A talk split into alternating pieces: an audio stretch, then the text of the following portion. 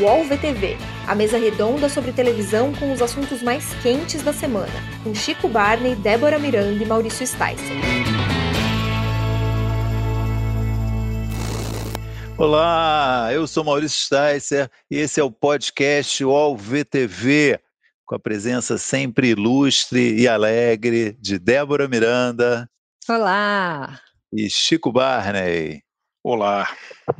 Ainda que o noticiário nem, nem sempre nos permita sorrir, como é um pouco o caso até da pauta que a gente hoje pretende tratar, começando, né, evidentemente, pela, pelo imenso impacto que teve na televisão a trágica, violenta e covarde morte do eh, João, João Alberto eh, de Freitas no Carrefour de em Porto Alegre na última quinta-feira à noite, reverberando no noticiário a partir de sexta-feira e continua até hoje.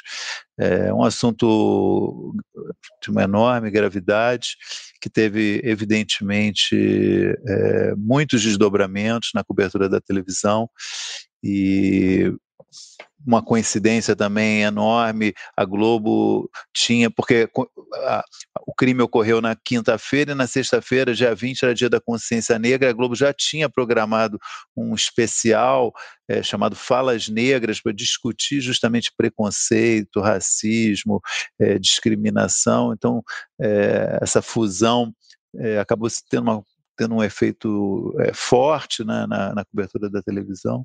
E aí queria abrir um pouco a discussão inicialmente para a gente falar sobre isso. Muitas pessoas também perguntando sobre como a gente enxergou a cobertura dos, da, das emissoras desse assunto, citando TV aberta e TV fechada também, Globo News, CNN Brasil, é, Band News, Record, que dedicaram também bastante tempo a esses assuntos. Enfim, se, se Débora queria começar a falar, dar um pitaco inicial sobre isso, como que ela viu. É, eu acho que a, a, primeira discussão que surgiu e a mais aqui, aqui talvez tenha ganhado mais repercussão foi a, a discussão que veio depois, né? Quando é, houve algumas é, manifestações, muitos protestos nas lojas do Carrefour e houve alguns canais que chamaram as pessoas de vândalos, né? Por causa de quebra-quebra nas lojas. Aqui em São Paulo teve até incêndio em uma das lojas do Carrefour. É, eu acho que é, é, essa discussão sobre o, o, uso do termo vândalos foi uma discussão que acabou até se destacando. Assim, acho que inicialmente todo mundo deu bastante importância para o ocorrido, né?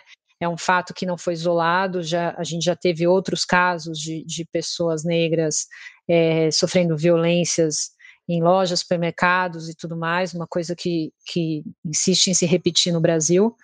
É, mas eu acho que é, essa foi uma questão que rendeu muita polêmica, assim. Então, é, que foi uma questão ali que veio no segundo momento, quando era o Dia da Consciência Negra, já havia marcado muitas manifestações, né, muitas homenagens, muitos encontros, e aí as pessoas acharam que, obviamente, tinha que falar sobre isso, foram às lojas do Carrefour protestar.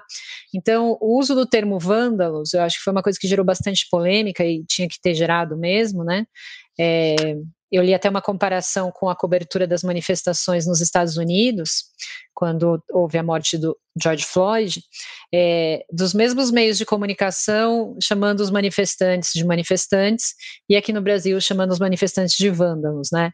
Acho que a discussão é, de vândalos, obviamente, até o Maurício fez uma coluna bem esclarecedora sobre isso, né? Pegou o, o termo do, do, dicionário, mostrando que vândalo é quem comete vandalismo, quem quebra patrimônio público ou privado, mas eu acho que dá um sentido de que foi algo gratuito, né? De que as pessoas foram lá simplesmente pelo quebra-quebra e, e, não era essa questão. Assim, acho que faz parte da missão do jornalismo também é, entender que conceitos carregam as palavras que a gente escolhe para definir cada coisa, né? Mesmo que literalmente aquele conceito não, não, faça parte da definição no dicionário, mas é, a gente sabe que na vida muitos termos carregam o, o, outro simbolismo, outro valor, outra carga emocional. Assim. Então, acho que isso foi uma crítica bastante importante que houve com relação à cobertura das TVs e, e ao jornalismo.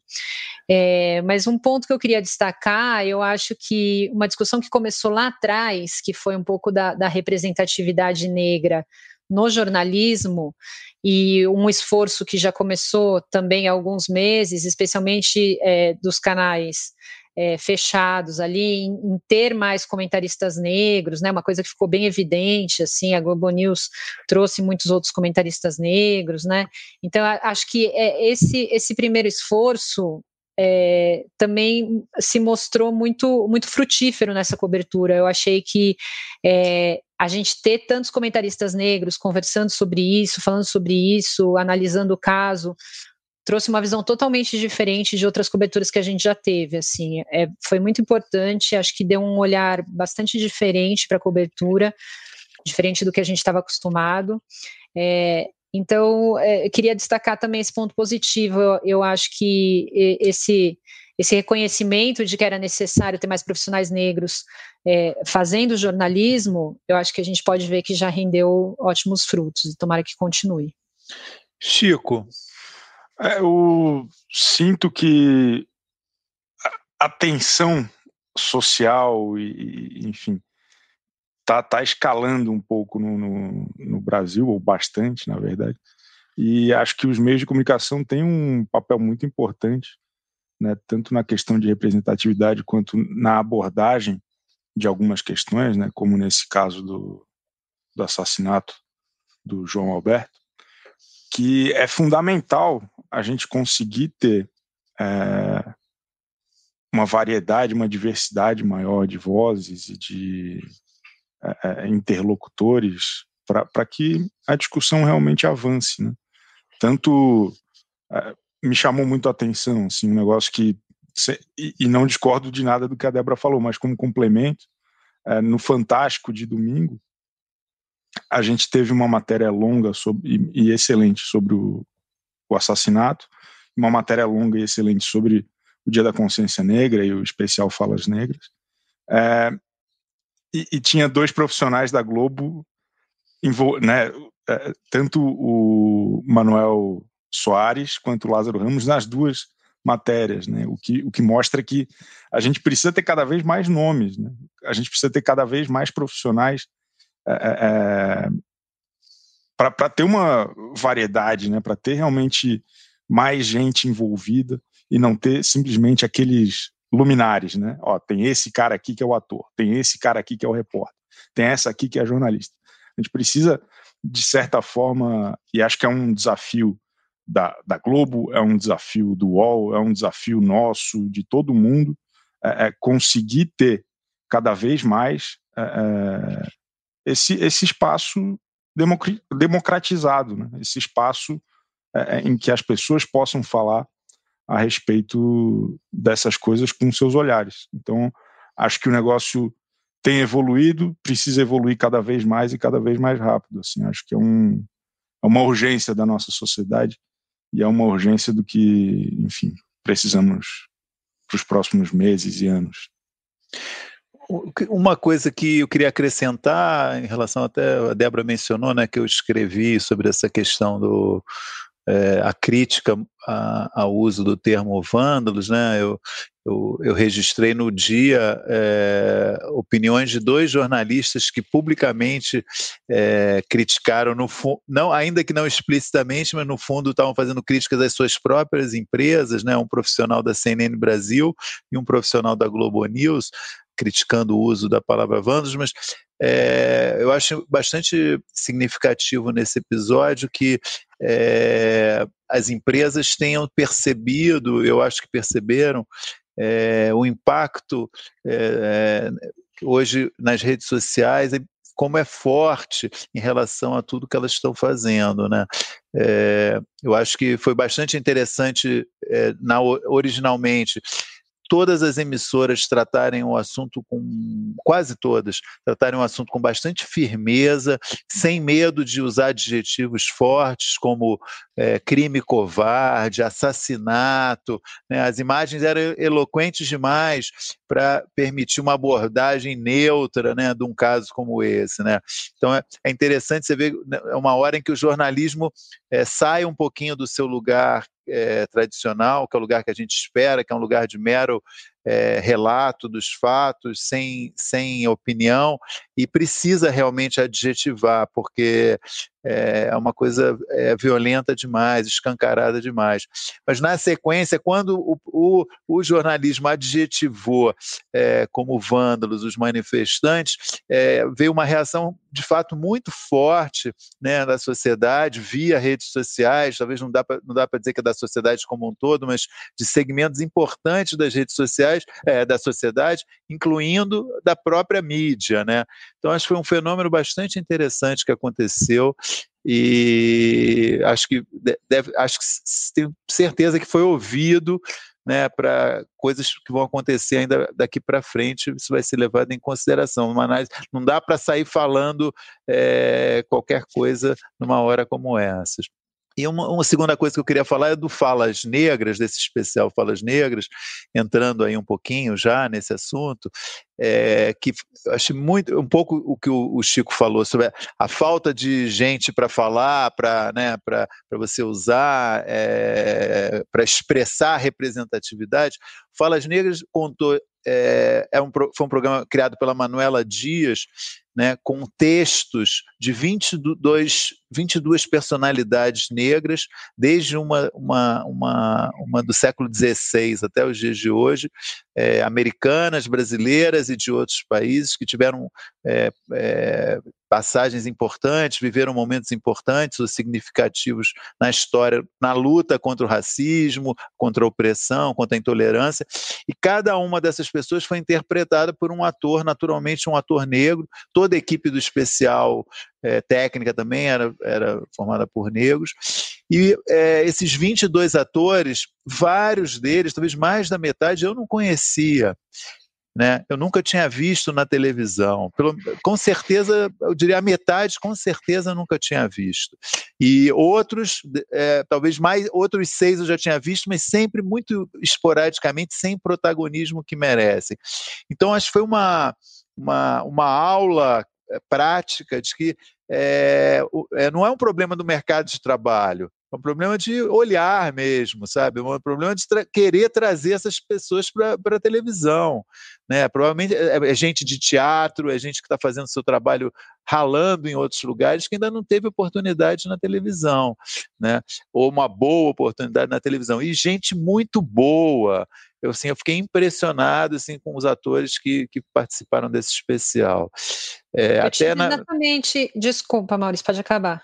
Não, é até assim, no, no texto eu até lamentei que no final não houve um crédito do ator com o seu personagem. Acho que faltou, assim, vir uma fotinho de quem fez cada papel para você saber, associar o nome, porque eram atores que eu não conhecia, eu queria saber quem foi que fez o quê. Depois eu fui pesquisar na internet, mas podia ter tido essa identificação visual ali no fim do programa, seria até, enfim, uma, um gesto de empatia né, com esses atores, né, porque você queria saber quem são esses caras né, e essas mulheres, né, gente que eu não tenho nenhuma vergonha de falar da minha ignorância, eu não conhecia mesmo. É, eu, eu, tive exatamente a mesma sensação que você assistindo. É porque para mim foi uma sucessão de, de surpresas, de porque é, é, é, um formato que é bastante difícil, né? A pessoa ela sozinha falando um texto, né? É, e tendo que demonstrar as emoções e tal, era um monólogo.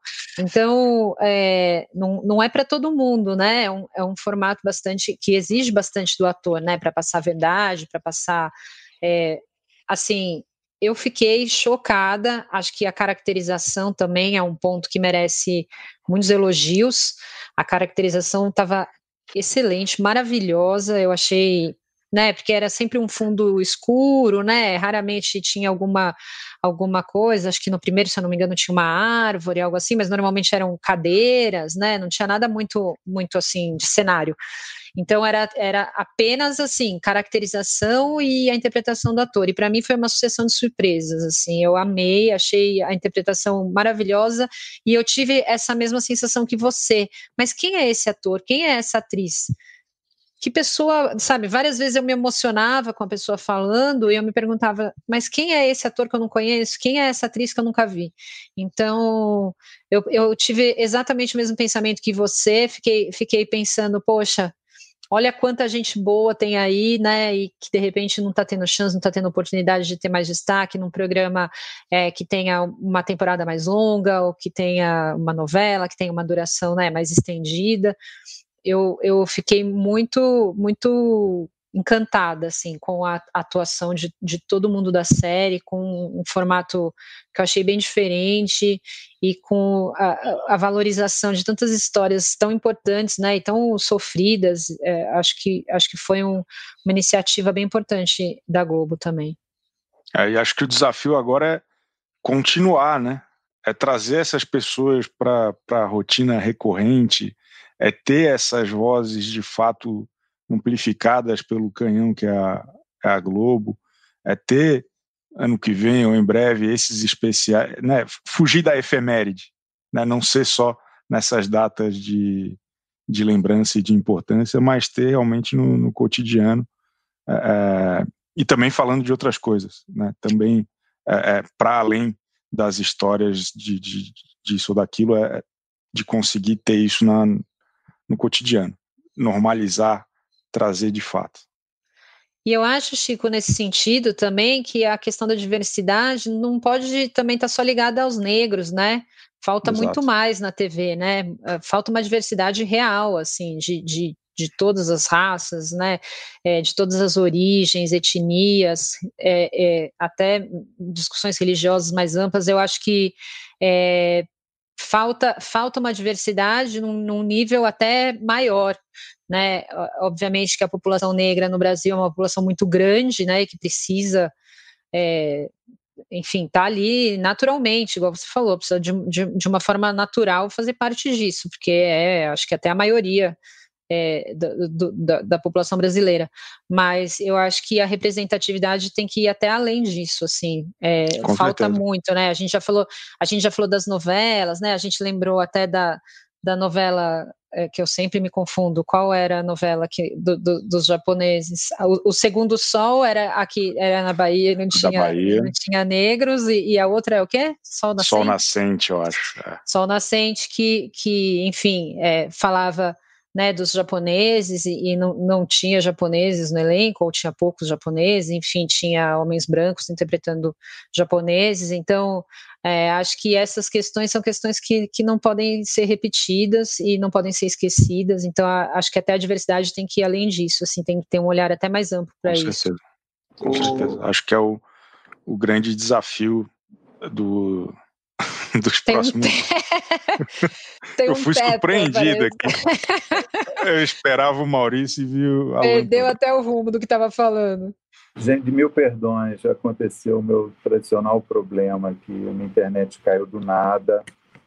É, serviço muito instável, mil perdões. Então, Hoje, no fim do programa, o Maurício vai revelar qual é, é a provedora muito chato isso. Não estou vendo aqui, acabou de voltar. Eu tô bom, eu vou ficar aqui agora no, no, no celular, estou no 3G, é, no 4G, mas pô, lamentável. Mil perdões, mil perdões. Tudo certo. Não, pô, é uma, pô, do nada a internet cair aqui, né? O negócio, o serviço Estou me controlando realmente para não falar o nome aqui do. eu pago uma fortuna disso. Não, pô, o cara está oferecendo um serviço de baixa qualidade. Bom, é, não sei é verdade. Eu, eu, caiu na hora que eu ia falar até para a gente se a gente devia mudar de assunto, não sei, mas eu vi que vocês continuaram, né? Foi bom. É, a gente estava a gente estava só concluindo, Maurício, é, falando que a diversidade tem que ir além também, né? Tem não, não só de negros, mas que a TV precisa de uma diversidade de forma geral aí mais ampla em todos os programas. Mas acho que era isso. Podemos já ah, mudar não, de... Eu lembrei o que eu ia falar na hora que caiu, é que você tinha falado da caracterização. Queria só fazer dar o crédito para o Lázaro Ramos, né? Acho que foi um trabalho muito Exato. bom dele como diretor. Você via Sim. isso, realmente tinha uma, tinha uma mão do diretor ali muito nítida no, no, no Falas Negras. Eu quero dar os parabéns para ele publicamente aqui. Acho que foi um trabalhão que ele, que ele teve. É, um outro assunto que a gente tinha se programado para falar, que eu, que eu vi que o Chico, durante a semana passada, não, no fim de semana, se manifestou, achei que foi um, um comentário muito bom sobre a fase atual do Altas Horas, né? E, enfim, tá, engrenou mesmo, né? E teve um sábado assim de gala com a Xuxa. Foi. Bombou a audiência. É, queria só fazer o registro antes de passar a palavra para você que é, a audiência do Altas Horas nesse sábado, que foi 11,1 pontos em São Paulo, foi é, maior que toda. A, Record não teve nenhum programa que chegou perto dessa audiência é, da, da, do Altas Horas. Né? E a melhor audiência que a Record teve na, nessa, nesse sábado foi com a Fazenda, que foi 10,1 pontos. Então, quer dizer, foi um sucesso enorme o, o Serginho nesse sábado. E além de enfim, mostrar aí um caminho bem interessante, né? Cara, o, o, acho que o Altas Horas de todos os programas que ficaram um tempinho fora, né? Como que ia voltar? A gente pensa no Serginho Groy, mas a gente pensa nele no meio da galera, fazendo fala garoto, com né, aquela bagunça, com 200 convidados ao mesmo tempo. E eu achei impressionante como ele conseguiu reorganizar o programa nesse esquema remoto, nesse esquema de pandemia. E acho que até algumas qualidades dele, que todo mundo já, enfim, tinha muito bem estabelecido, ficaram ainda mais aparentes, né? Que é esse jeito de, de conduzir as entrevistas, esse jeito de trazer pessoas mais famosas ou menos famosas, eventualmente tinha, ele fez algumas vezes com crianças um, uma, uma, um quadro divertido, tudo por, né, tudo pela internet, tudo cada um na sua casa, e, enfim, acho que foi o, o, programa de auditório que melhor conseguiu se reinventar sem auditório, né, fugindo do seu formato original. É, é, é, acho que o, o, Serginho mostrou mais uma vez o quanto que ele é um comunicador diferente mesmo. E esse episódio aí especial com a Xuxa foi, foi divertidíssimo. Assim, acho que o jeito que o Altas Horas costuma fazer, né, de pegar aproveitar esse acervo de 20 anos de, de programa, eventualmente até algumas coisas do programa livre, às vezes ele faz, para conduzir a conversa e fazer uma comparação de onde você estava em 2007, onde você está em 2020, é, é um negócio muito rico, assim, um negócio que não tem muitos outros programas que consigam fazer, ainda mais com essa fluidez de levar o cara, entrevistar, é, é, é fazer um, um apanhado e comparar. Eu, eu acho que a fase está ótima. Eu, eu, tenho gostado, inclusive, muito mais do programa até do que na fase anterior. Eu sempre gostei, mas acho que está ainda melhor. E acho que aponta para caminhos para os próximos 20 anos do, do, programa que são muito legais. Acho que são muito. As possibilidades são muito grandes. Muito legal. É, Voltei aqui à plataforma, tá? Só para ah, vocês é... saberem. Desculpe. Bem-vindo Maurício, de volta. Depois ouve o podcast para saber minha opinião a respeito do. Não, eu estava ouvindo. Eu estava eu tava em módulo. Eu saí do celular e fiquei em módulo invisível. Eu estava ouvindo tudo que você falou do Altas Horas. Concordo totalmente. Olha, módulo invisível. É, tem essa opção aqui. Enquanto você, eu estava tentando entrar, acho que eu não tinha me visto. Aí eu fiquei só te ouvindo, você fica só ouvindo. Desculpe, Débora, vai lá. Eu nem lembro mais o que eu ia falar.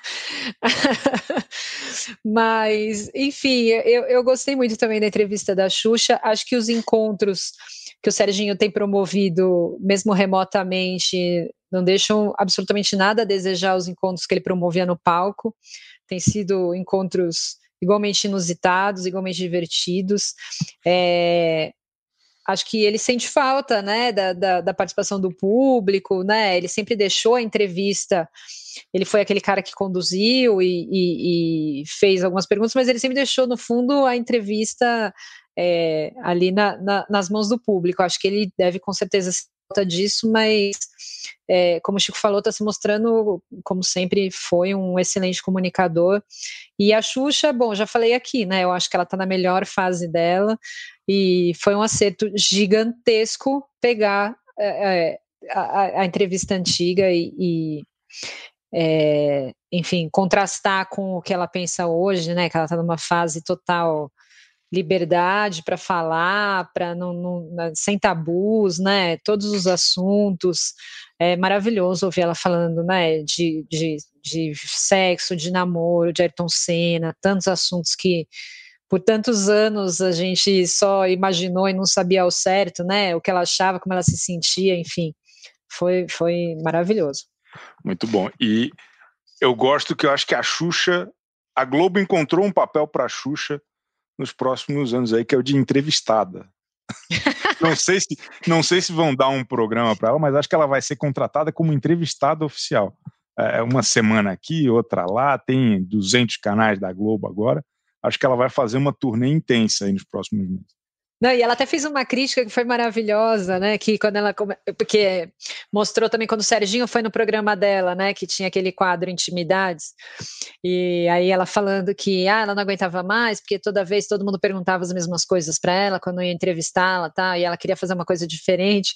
Só que ela foi entrando tanto no assunto de sexo e falando tanto de intimidade das pessoas que as pessoas começaram a ter medo de ir no programa, né? Ninguém queria mais ir no programa dela ser entrevistado, porque ela sempre fazia umas perguntas muito indiscretas. E, o, de fato, o, o, esse, o acervo do programa do Serginho é tipo é o melhor arquivo que a Globo tem, né? Porque é muita entrevista é, que foge da coisa totalmente chapa branca, promocional, né? Assim, desde sempre ele tem. É, nunca desrespeita, né? É uma entrevista. É, o cara vai para o programa sabendo que é uma área, uma zona de conforto, que não vai ser é, levado a, fazer, a, a, uma situação constrangedora, mas as pessoas falam, né, naquele conforto, naquela situação que ele cria. Então é um acervo espetacular de coisa que ele tem ali, né, de que, que foge do promocional. Acho isso muito legal. Acho, porque as pessoas normalmente são convidadas por algum assunto, alguma coisa, algum lançamento que ela está fazendo, é, alguma, é. alguma pauta da semana, mas a coisa sempre vai além e vai de um, e vai de um jeito interessante, né? Quase sempre, né? Não, e é, e é bacana essa perspectiva, né? De o que que essa pessoa pensava em 2002 é, e, é. e, agora em 2020. Em que pé que tá. É muito bom. Bom, é, vamos antes de, de é, ir para mudar de trocar de canal, falar do número da semana. Queria destacar aqui um, um, programa que a gente vem falando mal já há algumas semanas, o Game dos Clones com a Sabrina Sato é, apesar ou, ou, por causa da gente estar tá falando mal, está indo super bem de audiência. O programa se consolidou na vice-liderança é, nas às sextas-feiras, bem à frente do SBT. Né? Essa, nessa última sexta marcou média de oito pontos contra seis é, do SBT. Muito, eu acho, claro, ajudado pela Fazenda, mas e, talvez também ajudado porque a gente está falando mal. Né? Acho que isso que fica esse registro que é, eu, aliás, eu nunca tive essa ambição, isso sempre observei, sempre, desde que eu escrevo sobre televisão, que não faz a menor diferença o que eu escrevo em termos desse sentido, se vai afetar a audiência ou não, o que é um grande conforto, né, que permite se falar livremente tudo que você acha de tudo, não vai afetar, não tem problema. No caso, talvez até estimule. Está aí o game, game dos clones para provar isso. Se, se, se afetasse alguma coisa, eu, eu acertaria campeões do Big Brother com mais. ou ainda mais frequência. Fica é... Bom, é isso então. Vamos trocar de canal? Cidadão brasileiro, vem ganhando fama nacional e internacional. Sua personalidade simples conquistou cada canto da internet e até polêmicas envolvendo muita grana. Quem é ele? Como ficou tão conhecido? O que sabemos sobre o meme do vira-lata caramelo? Tem história que não cabe em 30 segundos, mas cabe no Splash, o novo canal de entretenimento do UOL. Fique por dentro do universo pop, das novidades sobre músicas, celebridades, filmes e séries. Vamos falar de coisa boa? Splash.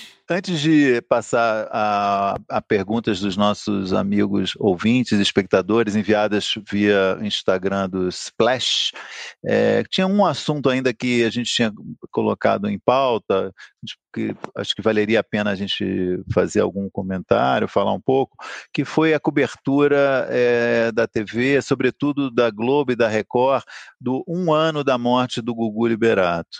Né? É, enfim, foi assunto em vários lugares, mas especificamente foi tema de uma grande matéria no Fantástico, é, uma entrevista com a Rose Miriam, mãe dos três filhos do Gugu, e na Record, do Câmara Record, um programa que vai ao ar depois do Domingo Espetacular, em que houve uma entrevista com os três filhos do Gugu, também duas matérias exclusivas, é, e que, enfim, eu queria já lançar assim, o, assim, o que me chamou a atenção é, foi o fato de é, a Record, a matéria da Record, não mencionar que aquelas três crianças têm uma mãe.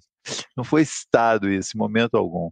Né? Quer dizer, para evitar entrar numa polêmica, que é uma polêmica real, que é um litígio judicial pela herança do Gugu, que envolve de um lado a família do apresentador e do outro lado a Rose Miriam, com quem o Gugu teve os três filhos, para evitar isso, como tem feito já há muito tempo, a Record não falou do assunto. Foi uma ótima entrevista com, os, com as três, não eu ia falar criança, já nem o garoto já tem acho que 18 ou mais, né? Já nem é mais uma criança, mas uma ótima entrevista mas com essa recriação da realidade que eu achei lamentável. E a entrevista da Rose Miriam achei muito boa também, ela né, falou abertamente sobre vários assuntos, inclusive comentou sobre o, o chefe Tiago Salvático, que reivindicou ter uma relação estável com o Gugu durante oito anos, depois de, ia pedir direito na, na, justiça e desistiu também, mas enfim, ela comentou sobre isso. Enfim, não sei se vocês viram, se vocês queriam falar alguma coisa sobre esse assunto. É, eu acho que uh, ambas deram bastante repercussão, né? Eu acho que é um assunto bastante delicado e a gente mesmo é, aqui no UOL, desde que ele morreu, tem tido várias discussões a respeito disso, né, de como conduzir, por ser uma questão familiar, por ser uma questão que envolve a intimidade de uma pessoa que agora não está mais aqui para fazer escolhas, né, de do que ela quer falar sobre a vida dela ou não. É, e também por envolver crianças, né? O, o menino já está maiorzinho, mas as meninas ainda são adolescentes, enfim. É, então, eu acho que é, precisa ter esse cuidado, né, de como tratar esse assunto, de como expor, do que expor, mas obviamente que é um assunto que já ganhou é, notoriedade ali, né? Já ganhou áreas públicos e não falar que tem uma mãe, a, a, acho que foi, foi um pouco de, de excesso, assim. É, eu entendo a assessoria do Gugu tem tido uma, uma, uma atitude bastante é, de, de, proteger bastante os filhos, assim, né, de cercá-los bastante, evitar que, é, enfim, eles falem muito sobre isso e eles se envolvam muito, especialmente nessa questão judicial ali. É, o que eu imagino, imagino, é que tenha havido alguma orientação nesse sentido, como uma contrapartida para que eles falassem. Acho que talvez se a opção foi aceitar isso e não, não perguntá-los a respeito dessa questão, tudo bem, mas eu acho que nem citar na matéria, né, nem dar um contexto, nem explicar sobre isso, acho que fica parecendo um pouco que está tá ali meio fora da realidade, né? Aí, como sempre, fica meio que, né, Globo e Record, né, os dois meio que, de certa forma, complementando uma mesma história, de um jeito meio esquisito, no caso da Record dessa vez. Assim. Acho que é super relevante, né, ouvir os lados, ter essa, é, ter essa possibilidade, né, de consumir tanto uma entrevista dela quanto do, do outro lado da, da história, não deixa de ser muito interessante, por mais que seja uma série de questões aí de, de foro íntimo, né, de, de que agora realmente o negócio está tá em outro patamar, mas e com certeza ainda vamos ouvir muito dessa história nos próximos meses ou anos. É, é, tem uma, eu acho que o, o, quem defende, digamos, essa, essa, essa proteção à imagem do Gugu que tanto a Record quanto o SBT é, tem feito, né? É, duas emissoras onde o Gugu trabalhou, é, entende que é uma maneira de proteger realmente a intimidade, né, como vocês falaram. E o fato da Globo, digamos, não ter nenhum vínculo, o Gugu não ter tido nenhum vínculo profissional, com a emissora é, facilitaria para a Globo ficar, falar mais abertamente do caso. E muita gente pergunta: ah, se fosse um artista da Globo, será que a Globo estaria tratando o caso dessa maneira? É uma, é uma boa questão, realmente. Né? Se fosse um Não. apresentador da Globo que, que está é, que depois de morto passou, é, provocou uma situação como essa? Uma, uma, realmente eu não, eu não sei responder, é uma, é uma boa questão, né? Mas o fato é isso, que o assunto, é, é esse o argumento de proteger a imagem é, tem um limite realmente, que é a realidade, né? Exato. São pro, processos, né, casos judiciais que estão sendo discutidos abertamente. Então, no momento que você ignora, você tá, realmente você está escondendo a realidade. Enfim. É, tenho que fazer algumas perguntas. É, tem uma que eu queria, eu queria já fazer a menção inicial, porque é a segunda semana que fazem perguntas sobre esse assunto e eu ainda não assisti. Se vocês dois também não assistiram, vocês fiquem à vontade de não falar. É, eu acho que é um dever de casa que eu, eu me, tô, vou me colocar, que é sobre as Five. É, toda ah. já duas semanas vem perguntas sobre isso. As Five, para quem não sabe, é o spin-off do Malhação, né? É, Viva a Diferença, né? O, isso. Viva a Diferença, que foi um sucesso enorme em 2019. As cinco protagonistas é, ganharam um especial na Globoplay chamado As Five. Tem um fã-clube gigantesco. Eu me penitencio aqui que ainda não assisti. Algum de vocês já assistiu ou não? Você já assistiu? Ah, então, Chico, por a palavra você. Ah, deu uma Chico satisfação. Herói. Porque eu, eu tinha estabelecido isso também. Falei, não, essa semana Olha, a gente vai assistir, eu não assisti. A, essa semana, quem perguntou, na semana passada já várias pessoas tinham perguntado, eu não fiz a pergunta, meio de envergonhado, porque ainda não tinha visto. E aí, como já é a segunda semana, eu sou reincidente nesse pecado, eu estou aqui assumindo, me auto-chicoteando a pergunta do Iaguino e da Fernanda Pires. Queria que a gente falasse das, das Five eu assisti a, o primeiro episódio, né? Nem sei quantos vão ser. Cara, é, é, muito. Ao mesmo tempo que é um negócio muito esquemático de vejam essas jovens que se tornaram adultas, é, é, é bacana ver a, a, Globo investindo nesse tipo de spin-off, né? De, é, é, do público ter a oportunidade de acompanhar a, a, a, evolução dessas personagens em um outro contexto, agora um pouco mais velhas, com outro tipo de, de dramas. E aí assim, é, é, bem feitinho. Me lembra um pouco umas séries de, da cultura, não por acaso, né? O Cal Hamburger sempre esteve muito envolvido nessas atrações e é o responsável pela série na Globo, assim como foi naquela temporada de Malhação. E, e acho que por mais que, assim, tem caixinhas, as personagens muito bem definidas, né? Uma tá doidinha, a outra é, é né, de balada, uma é, é, é, agora é estudiosa, a outra está com dramas muito grandes.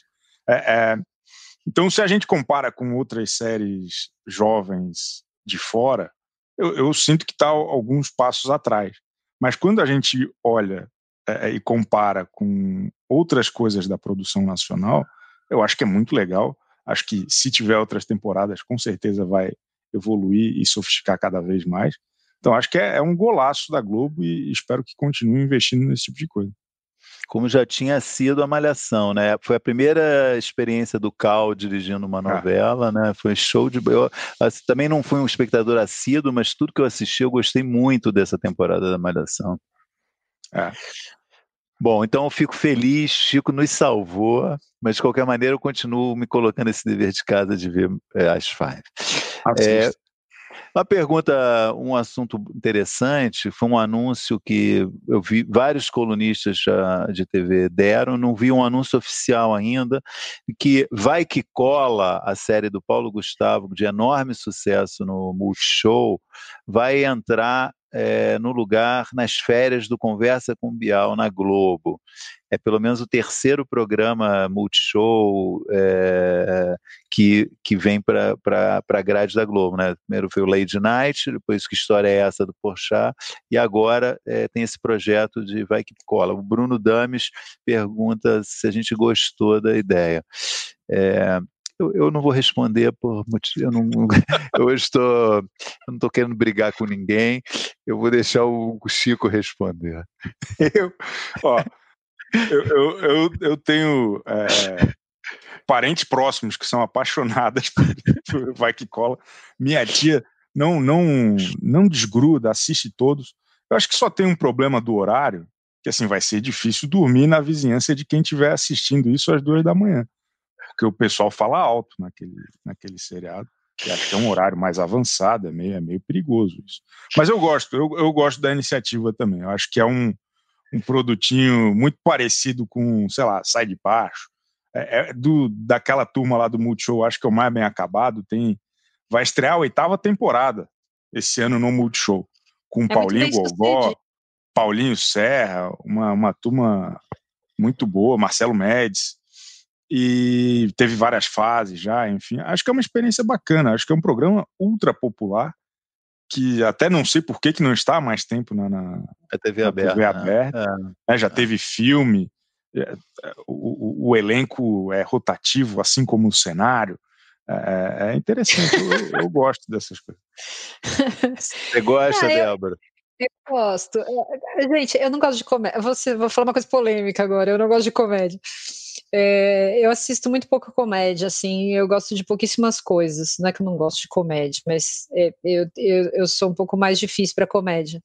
Mas eu acho um programa simpático e eu acho que nessa fase da Globo, sem programas de comédia, né? A gente está vivendo ali um período de hiato entre os programas de comédia, a gente não sabe o que vai ser. Achei uma boa iniciativa, acho que pode ser legal para quem gosta, para quem né, busca um pouco esse tipo de essa linha de shows aí. É, eu, eu acho acho bom. Mas não, realmente. Não, não, não, fico assim, nossa, que maravilhoso, igual eu fiquei com o Poxa. É, não, é porque, por exemplo, o programa do Poxa eu acho uma preciosidade da TV. Eu, eu morro de rir, adoro, enfim. Mas acho que tem, tem, seu, tem, seu, tem seu nicho ali, tem quem goste. E a gente está vivendo uma fase na TV aberta sem programa de humor, então acho que ocupa um espaço. É, agora, realmente tem, a, tem essa questão que o Chico falou, né? Porque é, o, o que história é essa? O Lady Night, em em tese, são programas é, muito mais sofisticados, mais sofisticados do que o Vai, o vai que cola, né? É, em tese, o Vai que cola deveria ir ao ar mais cedo e não mais tarde do que o que história é, é essa Pochá e o Lady Night, né? É estranho mesmo ir para madrugada um programa como esse. Dá um pouco, passa um pouco uma impressão de tapa-buraco, né? Diferentemente da escalação do, do Lady Night, do, do Que História é Essa, que estão ali no prime time, a, no caso do Porsche tá tadinho apanhando da fazenda, mas é prime time, tá ali, né, horário nobre, né? Enfim. Acho que era isso. É, ah, não, tem mais uma pergunta também que eu, eu também não quero comentar. Se alguém quiser, eu vou fazer. Se ninguém Gozado. quiser comentar, também tudo bem. Hoje está difícil aqui. Está gozada essa seleção de perguntas aí. O Alan Farias perguntou o que, que a gente achou da contratação do Rodrigo Constantino pela Rede TV. Os termos da pergunta dele são impublicáveis, eu também não li, mas em resumo ele queria saber isso. Não sei se alguém quer comentar. Eu posso falar minha opinião no pior da semana. Tá bom. Então a gente vai, daqui a pouco a gente vai saber o que, que a Débora achou disso. Acho que isso já responde. Ótimo, ótimo.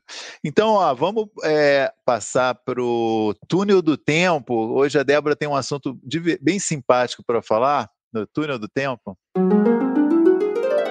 Bom, vou, vou, falar de um assunto que eu já repeti aqui várias vezes que eu gosto, que é Top Model, novela de Antônio Calmon, nosso querido. Acho que todo mundo todo mundo que viveu é, adolescência na, na, na, época em que eu vivi, né, ali é, fim dos anos 80, 90, ali tá assistiu as novelas dele, se divertiu, amou, queria ser alguém, enfim. Então, eu fiquei muito feliz com a volta de Top Model, né, é, no, na, no Globoplay. É, a novela foi ao ar em 89 na Globo, não sei se todo mundo se lembra. Tinha a Malu Mader como protagonista, que era uma top model, e ela fazia par com o Taumaturgo Ferreira, que era um mocinho totalmente ah, improvável ali, né? Enfim, meio atrapalhado até, era bem legal a, a dupla dos dois. É, tinha a família do Gaspar, que era o Nuno Leal Maia, ele tinha os filhos, né? Que chamavam todos os, nomes de artistas. Então tinha o John Lennon, tinha o Elvis, tinha, enfim. É, e, e, e, revelou, trou trouxe uma geração ali de, de atores, né? Muitos que não seguiram adiante, né? Mas tinha a Gabriela Duarte, tinha o. Como chama, gente? O Faria? Marcelo? Marcelo Faria, Adriana Esteves, que era a namorada dele, eles viviam na praia, né, com aqueles maiôs, asa delta, enfim. É, foi uma novela, eu acho que marcou muito forte uma geração, é, revelou muitos atores, é, transformou a Malu Mader em diva máxima da TV naquela altura. Então, é uma novela que eu guardo com muita saudade, inclusive as novelas do, do Calmon, né? Ele fez Armação Ilimitada, e depois essa foi a primeira novela dele, então depois fez muita coisa legal, Vamp, enfim, novelas que foram muito marcantes aí.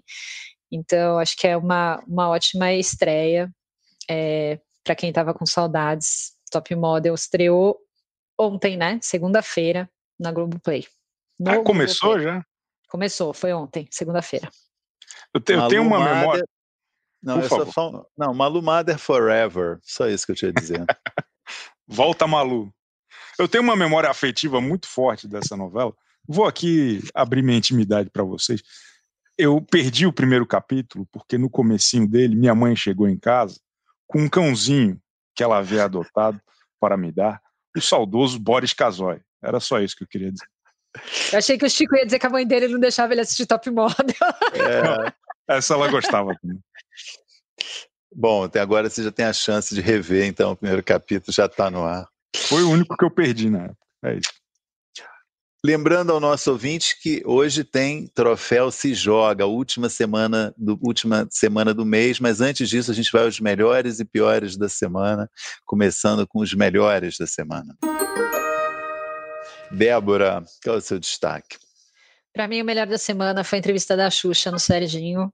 Eu adorei. Não, não, não, não, não consegui mais desligar a TV, fui madrugada dentro ouvindo ela em todos os blocos.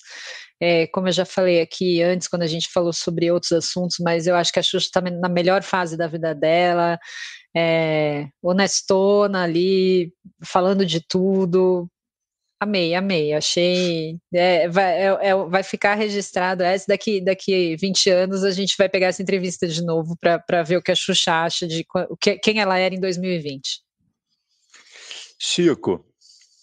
Cara, queria exaltar aqui o trabalho do Manuel Soares, do É de Casa, que participou também do Fantástico nesse fim de semana. Acho que ele tem feito um trabalho muito interessante, muito é, é, é atual, necessário, contemporâneo. E, e, e, também falar do, do, da edição do É de Casa de sábado, que trouxe um, enfim, uma entrevista dele com o pai do, do João Alberto. Teve a apresentação da Thelminha, que eu acho que está mandando muito bem do, do BBB. Está ganhando mais espaço no programa, acho que é interessante isso também. E, enfim, é isso. Meu destaque vai para um. Não é televisão, é YouTube, mas hoje em dia essas fronteiras estão completamente derrubadas. Para o ah. é, pro programa Reality Doc, uma série que o Lucas Self produziu. Ele começou a fazer a, é, essa série é, antes mesmo de entrar na Fazenda, mas já sabendo que ia para a Fazenda. Acho que são sete ou oito episódios, e o último episódio foi ao ar essa semana. Achei uma, uma coisa bem interessante. Ele entrevistou muita gente que já participou da Fazenda é, contou vários bastidores da participação dele na Fazenda, e um formato muito bom, boa edição, um programa assim bem, bem bacana, é, chama Doc, Reality Doc, né, meio um documentário sobre não é, ele, ele aparentemente diz que vai ser sobre reality show, mas acaba mais sendo sobre a Fazenda do que sobre reality show. Mas bem legal. Inclusive, o nosso colunista Chico Barney é um dos entrevistados do, do, do documentário. Fica aqui também o registro. Para quem é do fã-clube do Chico, não pode perder. É, é, ficou bom. Piores da semana. Começa, Débora. Bom, meu piores da semana é a contratação do Rodrigo Constantino pela Rede TV, né, para participar daquele programa Opinião no Ar, do Lacombe. É, enfim, né, eu não vou nem entrar no mérito das questões, das coisas que eles discutem e que eles dizem, porque acho que nem é o caso de dar espaço para isso. mas acho que está na hora da gente ter um pouco mais de responsabilidade ali, das emissoras olharem com mais responsabilidade as contratações que elas fazem. Já discutimos várias vezes aqui que há coisas que são questão de opinião, outras não, né? Então é, não pode mais ter espaço para negacionismo, para preconceito, para discriminação. É, nada disso é, tem a ver com ser liberal ou ser conservador. Acho que tem a ver com irresponsabilidade mesmo. Então, para mim, pior da semana. Eu queria só acrescentar, agora eu vou falar, eu, eu, eu não ia, naquela hora eu não quis responder.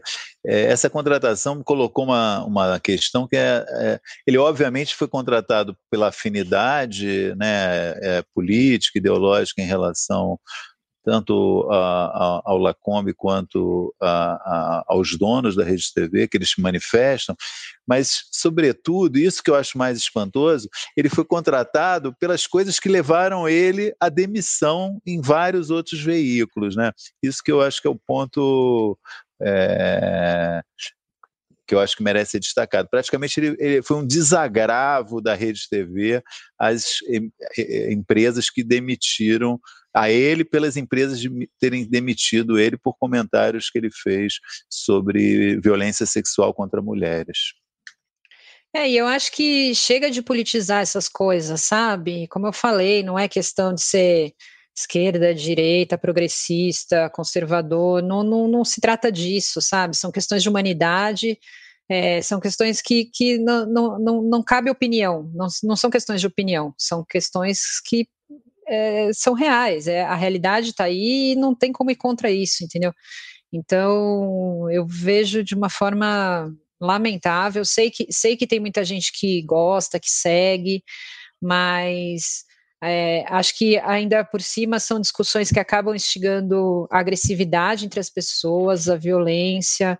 É, muitas pessoas acabam brigando, discutindo, tretando sobre isso.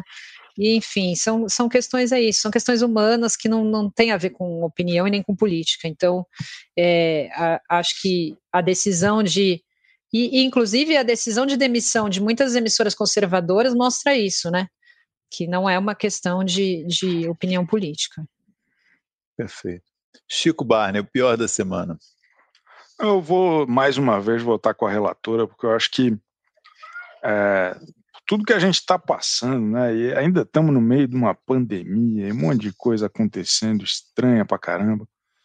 E ter uma emissora tão bem disposta a radicalizar e tensionar cada vez mais o, o ambiente, mesmo com a sua relevância bem é, é né, reduzida, pequena, ela não é um, um canhão tão grande quanto as outras. É, eu acho pô, eu acho uma pena, assim, acho que é um desserviço muito grande e não é um caso pontual, né? É, é uma estruturação ali meio radicalizada, né? Que, que busca tensionar, busca é, atrair atenção por conta do desse tipo de coisa. Assim, eu, eu, eu acho uma pena ver isso se transformando num modelo de negócio. Bom, meu pior da semana vai para um, um, momento curioso é, da cobertura é, da morte do João Alberto, que foi é, na sexta-feira ainda, né, no, no, o crime foi na quinta, mas a grande repercussão foi na sexta, que era também dia da consciência negra, e naquela sexta-feira o vice-presidente Hamilton Mourão foi questionado sobre o assunto e questionado sobre racismo no Brasil. E ele deu aquela declaração espantosa de que é, no Brasil não há racismo. Todo mundo é, noticiou, né, todos, todos os canais de televisão, telejornais e sites, etc., vários é, criticamente, né, questionando essa declaração. O SBT ele noticiou é, de uma maneira correta, né, na, na, na, no, no, SBT Brasil, e o título da matéria no, no videozinho que eles destacaram era Mourão afirma que não há racismo no Brasil. E o site do SBT, ao publicar essa matéria, incluiu um erroneamente. Então ficou: Mourão afirma erroneamente que não há racismo no Brasil. Achei corajoso e bacana do SBT manifestar essa opinião, porque realmente é difícil falar que não, é, assim que não há racismo no Brasil. Acontece que algumas horas depois, eu inclusive eu ia ter elogiado isso no site, é, excluíram essa menção no site do SBT, foi censurado. Quem quem teve a, a, boa ideia de fazer essa crítica foi censurado e sumiu erroneamente do, do, do site do SBT. Era isso. Bom, é, diante do silêncio dos meus Não, eu entendi, tá justo. É, a gente vai encerrar o programa com o troféu Se Joga dessa semana.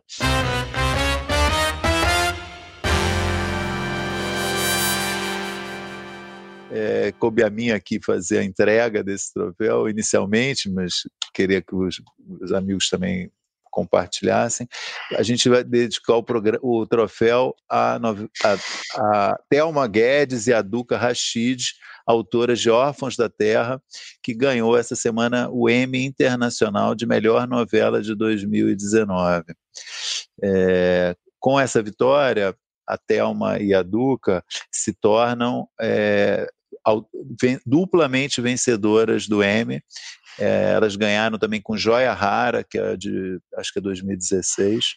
Um único autor brasileiro também já ganhou duas vezes o Emmy, que é o Agnaldo Silva, mas uma novela brasileira, Império, e uma novela que ele foi supervisor de texto e autor em Portugal, chamada Laços de Sangue, uma adaptação que ele ajudou a fazer.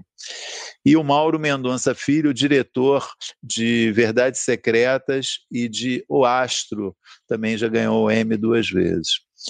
Mas então fica aqui o registro, enfim, é, uma novela que Órfãos da Terra, uma novela muito interessante, tinha seus problemas, mas muitas qualidades e acho que foi uma coisa bem bacana ter sido premiada nesse momento. Uma novela que tratou de refugiados de guerra sírios, que discutiu intolerância, discutiu gordofobia, discutiu racismo, dis discutiu é, conflito entre árabes e judeus.